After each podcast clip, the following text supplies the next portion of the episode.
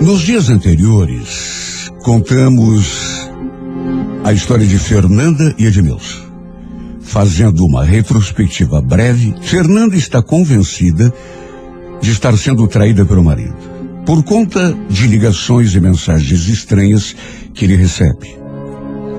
Até que um dia, ao vê-lo saindo para a rua depois de uma daquelas estranhas ligações, ela o segue de carro, o vê entrando num automóvel que o apanha no meio do caminho e vai atrás daquele carro até ele entrar pelo portão de uma residência. E é a partir daí que retomamos a narrativa.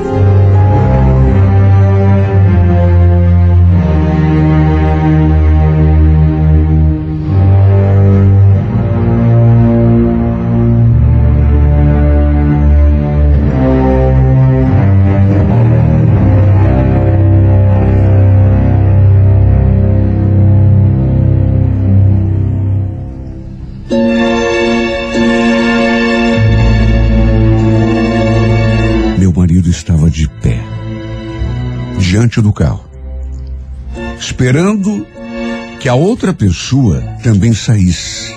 E não demorou muito para isso acontecer. De repente eu vi aquela figura se erguendo, se postando diante do Edmilson e fechando a porta. Era de fato um homem. Eu estava com o carro parado na frente daquela casa, só que do outro lado da calçada. E apesar de uma certa distância, deu para ver perfeitamente que era realmente um homem. Bom, até aí tudo bem. Podiam ser apenas amigos, só que, de repente, os dois, assim, bem próximos, os dois sorriram um para o outro meu marido falou alguma coisa, que naturalmente não deu para ouvir, por causa da distância, e pro meu espanto, aquele outro homem esticou o braço e fez assim um carinho no rosto do Edmilson. Sabe quando um homem faz um carinho no rosto da mulher? Só que era um homem não era mulher. Eram dois homens, meu marido e aquele cara que eu não sabia quem era. Olha, eu não sou é, preconceituosa, nunca fui. Só que, meu Deus, era meu marido. Pai da minha filha. Cheguei a colocar a mão na maçaneta para abrir a porta daquele carro. Ir até lá saber o que significava aquilo. Só que, de repente, meu corpo travou. Eu fiquei olhando aquela cena. Abobalhada. Incrédula. Os dois, frente a frente, sorrindo um pro outro. Aquele homem acarinhando o rosto do Edmilson. Fiquei sem saber o que fazer. Na verdade, nem deu tempo para nada. Foi tudo tão rápido. De repente, os dois entraram pela porta, enquanto eu ficava ali, com cara de boba, tentando assimilar aquela cena grotesca. Eu tremia. Meu corpo todo tremia. O coração parecia que explodir. Por mais que eu quisesse interpretar de outra forma, vamos convir. Tudo tem um limite. E só de pensar que meu marido estivesse me traindo e que essa outra pessoa, ainda por cima, não fosse uma mulher, mas um homem. Parece que o pesadelo se tornava ainda pior. Eu já estava mais do que desconfiada. Eu só não tinha ainda aceitado aquela possibilidade porque, repito, era grotesca demais. Só que depois daquela cena. Isso depois de ter atendido aquela ligação. Quando escutei coisas da voz daquele homem que me pareceram absurdas, eu já não podia ter mais dúvida. Na verdade, eu andava tentando me enganar. Só que a verdade estava estampada ali, diante do meu nariz. Pensei em ir até lá bater naquela porta. Até para saber o que estava acontecendo lá dentro. Quem sabe dentro daquela casa tivesse mais pessoas. Eu queria saber se eram só os dois ou se tinha mais alguém, só que em vez disso, peguei o, celular e liguei para ele. Juro que pensei que ele não fosse atender. Só que, para minha surpresa, ele atendeu já no terceiro toque. E atendeu todo solícito. Oi, amor. O que, que foi? Aconteceu alguma coisa? Onde que você está, Edmilson? Eu? Ué, Estou aqui no mercado. Você quer alguma coisa? Ele respondeu com a maior cara de pau. Olha, se eu não estivesse ali diante daquela casa, se eu não tivesse visto ele entrar pelo, por aquela porta junto daquele homem, eu acreditaria que ele estivesse no mercado. Repente ele falou que ia desligar. Eu bem, a, a bateria tá, tá acabando, eu, eu logo volto para casa, a gente conversa. Ele falou aquilo e realmente desligou o telefone. Olha, eu mal conseguia segurar aquele aparelho na mão. No banco de trás, minha filha dormia o sono dos inocentes sem saber de nada. Olha, se ela não estivesse ali comigo, eu com certeza teria ido bater naquela casa. Eu teria ido lá tirar aquela história limpa. Só que em vez disso, fiquei estática ali dentro daquele carro, parada na frente daquela casa, com o coração batendo cabeça mil. Eu estava tão desatinada, eu estava tão perdida, tão confusa que não conseguia tomar uma atitude. E o tempo passando. Os dois lá dentro. E o detalhe é que a casa permaneceu o tempo todo fechada. Não tinha uma janela aberta, uma cortina, nada. Até que depois de algum tempo, eis que vi aquela porta se abrindo novamente. Primeiro saiu o Edmilson. Depois aquele homem. Que já foi trancando a porta. Os dois sorrindo. Como se estivessem num parque de diversões. Os dois felizes da vida de alma leve. E foi bem nesse momento que, no impulso, eu abri a porta do carro. Atravessei a rua e me aproximei daquele portão. Eu já tinha suportado demais. Eu já não aguentava mais. Eu tinha que fazer alguma coisa. E olha, não foi nem preciso chamar pelo safado, porque de repente ele me viu.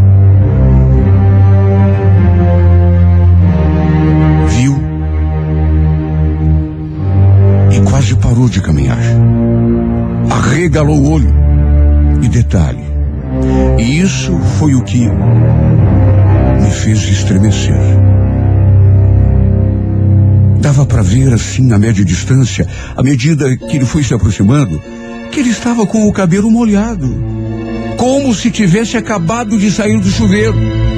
Dali do portão, deu para perceber, aliás, não apenas ele, mas o outro homem também. Os dois com o cabelo molhado. Como se tivessem acabado de sair de uma chuveirada. Antes que eu dissesse qualquer coisa, ele foi se aproximando do portão, hesitante, e com a voz sufocada, perguntou: O que você está fazendo aqui, Fernanda? O que, que eu estou fazendo aqui? O que você está fazendo nessa casa com esse homem? Você sabe há quanto tempo eu estou aqui parada na frente? Mais de uma hora. Você não falou que estava no mercado?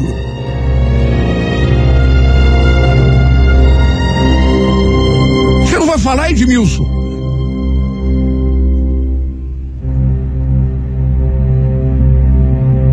O outro quis se meter na conversa. Dar alguma explicação, sei lá. Porque eu precisava saber. Você bem que já sabia, mas eu precisava ouvir da sua boca o que ele estava fazendo com aquele homem trancado dentro daquela casa e por que estava com o cabelo molhado, os dois, como se tivessem acabado de sair do chuveiro.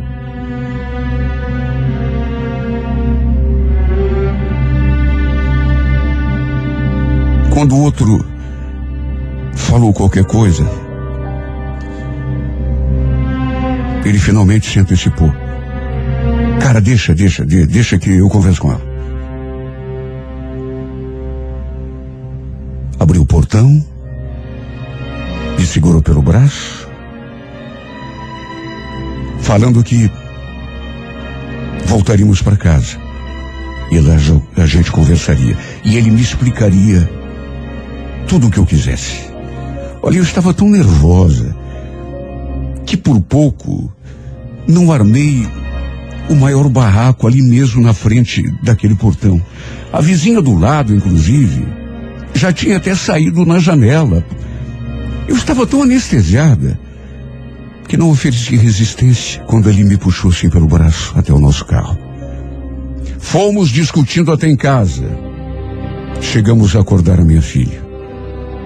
Se não tivesse sido por ela, a briga teria sido ainda pior.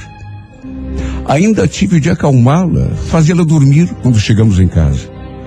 De certo modo foi bom, porque isso me fez desacelerar um pouco. Enquanto eu cuidava da nossa filha, lá no quartinho, ele ficou o tempo todo lá na sala, sentado no sofá, os cotovelos apoiados assim nas pernas, olhando para o chão. Com certeza, pensando na mentira que iria inventar para se safar daquela situação. Quando cheguei na sala, ele continuava na mesma posição. Eu já fui falando. O que, que você tem para me contar? Pode começar, Edmilson. Ele ainda demorou um pouco para erguer a cabeça e me encarar.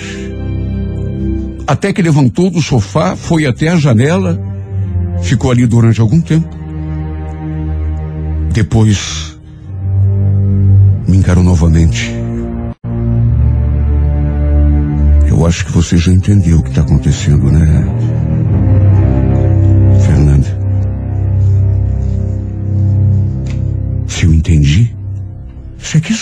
Coisa? Eu até agora estou tentando não entender. Fale que eu quero ouvir da tua boca. Porque nesses últimos tempos, Edmilson, só o que você me fala é mentira, é uma mentira atrás da outra. Eu nunca menti quando disse que te amo. Por favor, Fernanda, acredite em mim. Eu te amo, é verdade. Você e Alice são meu tesouro. Só que. Só que o que, Edmilson? Você me ama, mas. Também gosta de homens? É isso? Você tem um caso com aquele cara? Há quanto tempo? Me fala. Há quanto tempo você e, e aquele homem. Tem coisas na vida que é melhor a gente não saber.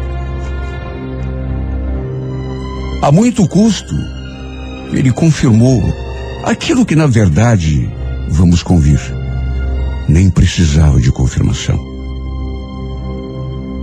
Admitiu que mantinha um caso com aquele cara há muito tempo, mas que era a mim que ele amava, que era comigo que ele queria ficar, comigo e com a nossa filha. É a mim que você ama? E aquele homem? Você ama aquele homem também? Por favor. É, é uma situação diferente. Não é questão de amor, é. É, é atração, é, é uma coisa física. É como se fosse um vício.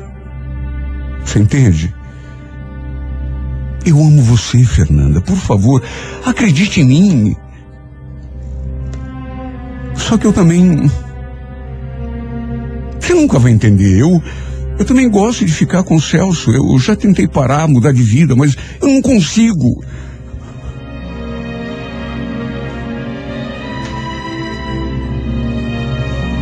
Eu acho que nunca tinha chorado tanto na minha vida. Chorei. Chorei de tristeza, de desilusão. Chorei de espanto. Chorei de perplexidade. Nunca imaginei que um dia fosse passar por aquilo. Fazer uma descoberta tão terrível. Eu me senti tão mal quando ele confessou que que já saía com aquele tal de Celso antes mesmo da gente se conhecer. Cheguei a perguntar: quer dizer que o nosso casamento é só fachada? É só para ninguém da tua família saber desse teu vício? Claro que não, Fernanda. Eu já falei que te amo. Eu, eu não sei o que seria da minha vida se não fosse você.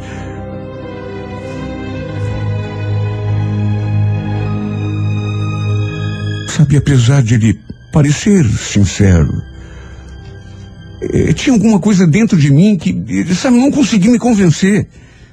E não era só questão de me convencer, mas era uma questão de aceitar. Eu simplesmente não conseguia. Como alguém pode falar que aquilo era um vício? Como que um homem casado, com uma filhinha linda, pode se envolver com outro homem? Se encontrar com outro homem em plena luz do dia? E o pior, ali perto de casa. Olha, foi demais para minha cabeça.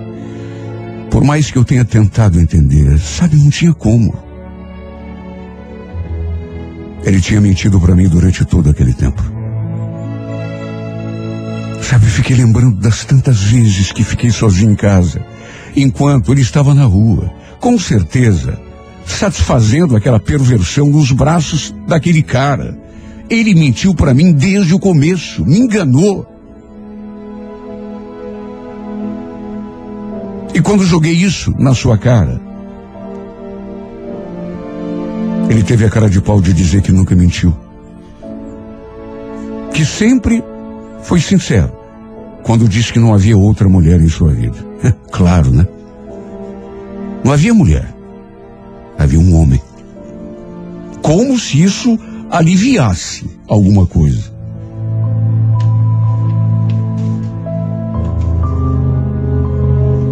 Como foi difícil assimilar tudo isso. Até que depois de uma longa conversa, muitas lágrimas derramadas, Falei que aquela situação não tinha como perdurar. Eu iria arrumar as minhas coisas, iria embora daquela casa com a minha filha. Não queria ficar mais um minuto debaixo do mesmo teto com ele. Ele chegou a chorar, pedindo que eu não fosse. Pedindo que eu tentasse pelo menos entender a sua posição. Chegou a se humilhar. Só que eu não me comovi. E quando viu que não tinha mesmo jeito, falou que eu não precisava sair. Que ele sairia. E de fato, foi todo choroso lá, pegaram uma sacola, botaram umas peças de roupa. Olha que momento triste. Que momento deprimente, meu Deus. Juro que pensei que ele fosse sair ali de casa e fosse correndo pedir guarida lá pro, pro seu amante. Só que não. Depois fiquei sabendo que ele estava hospedado na casa do irmão. Sabe, depois que esse homem saiu por aquela porta. Eu que pensei já ter chorado todas as minhas lágrimas, derramei baldes. Ficava pensando, lembrando de tudo e torturando. Olha, se não fosse a minha filha, eu acho que teria até me matado naquele dia, juro por Deus, de tão mal que eu fiquei. O pior de tudo é que eu continuava amando meu marido, por mais que eu não quisesse admitir. Só eu sei o quanto sofri, o quanto senti a sua falta. E quanto mais o tempo passava, mais apertado ficava o meu coração. A primeira vez que ele apareceu em casa para ver a nossa filha foi um momento tão doído. Como foi difícil para mim. Quando completou um mês que ele tinha saído, deu para notar que ele estava mais magro, abatido. Parecia que não estava se alimentando direito. É claro que naquelas alturas a raiva já tinha se atenuado. E foi durante uma conversa, mais uma, que olhando nos olhos dele, vendo o seu estado, percebendo que ele pudesse não estar se cuidando direito, porque apesar de tudo eu me preocupava com ele, continuava a amá-lo, era meu marido, pai da minha filha. Eu baixei a guarda e Falei que se ele quisesse poderia voltar para casa. Seu rosto se iluminou naquela hora. Ele deve ter pensado que aquilo significava que eu o havia perdoado, mas eu deixei bem claro que não era para dividir a mesma cama. Ele poderia voltar, mas para ficar lá no cantinho dele, no outro quarto, não seríamos mais um casal. Ele topou. Disse que não estava se acertando muito lá na casa do irmão e aceitou a minha oferta. Detalhe: pedi que ele fosse sincero comigo. Perguntei se ele continuava se encontrando com aquele cara. E visivelmente envergonhado, ele admitiu que sim. Mas que era só de vez em quando. A única coisa que lhe pedi foi que ele fosse muito discreto quando fizesse isso. Porque eu não queria ver o meu nome, nem o da nossa filha, na boca de nenhum vizinho. Ele voltou para casa, se ajeitou num quarto que a gente utilizava como depósito. E confesso que, principalmente no começo, foi, foi tão deprimente, tão difícil, porque parecíamos dois desconhecidos convivendo debaixo do mesmo teto até que aos poucos fomos nos reaproximando. Na verdade, nossa filhinha contribuiu muito para que isso acontecesse.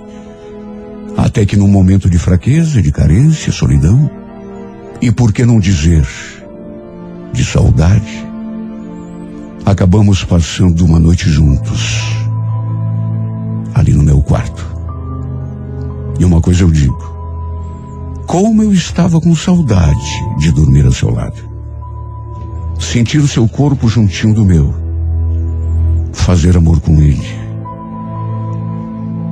como fizemos tantas e tantas vezes em cima daquela cama, antes de toda aquela tempestade começar. E essa foi apenas a primeira vez. Porque vez ou outra, acontecia de passarmos a noite juntos. Às vezes. Eu estava ali no meu quarto, tentando dormir, quando de repente ouvi a porta se abrindo, ele chegava de fininho, pé por pé, se deitava ali do meu lado, e no fim, a gente acabava fazendo amor. Até que, depois de algumas idas e vindas, depois de mais uma conversa, até porque, eh, convenhamos, não fazia sentido continuarmos naquele chove não molha, naquela situação esquisita, até que resolvemos reatar. Reatamos, voltamos a viver como marido e mulher, debaixo do mesmo teto. Um pouco pelo bem da nossa filha. Só que tem um detalhe nessa história. Ele não terminou o caso com aquele homem. Eu sei que os dois continuam se encontrando. A diferença é que agora eu sei que ele faz isso. Ele não mente mais para mim quando sai por aquela porta. Na verdade, me dei conta de que não adianta lutar contra isso. E quer saber? Acabei me resignando. Foi isso o que aconteceu. A única coisa que pedi é que ele fizesse isso com o máximo de discrição.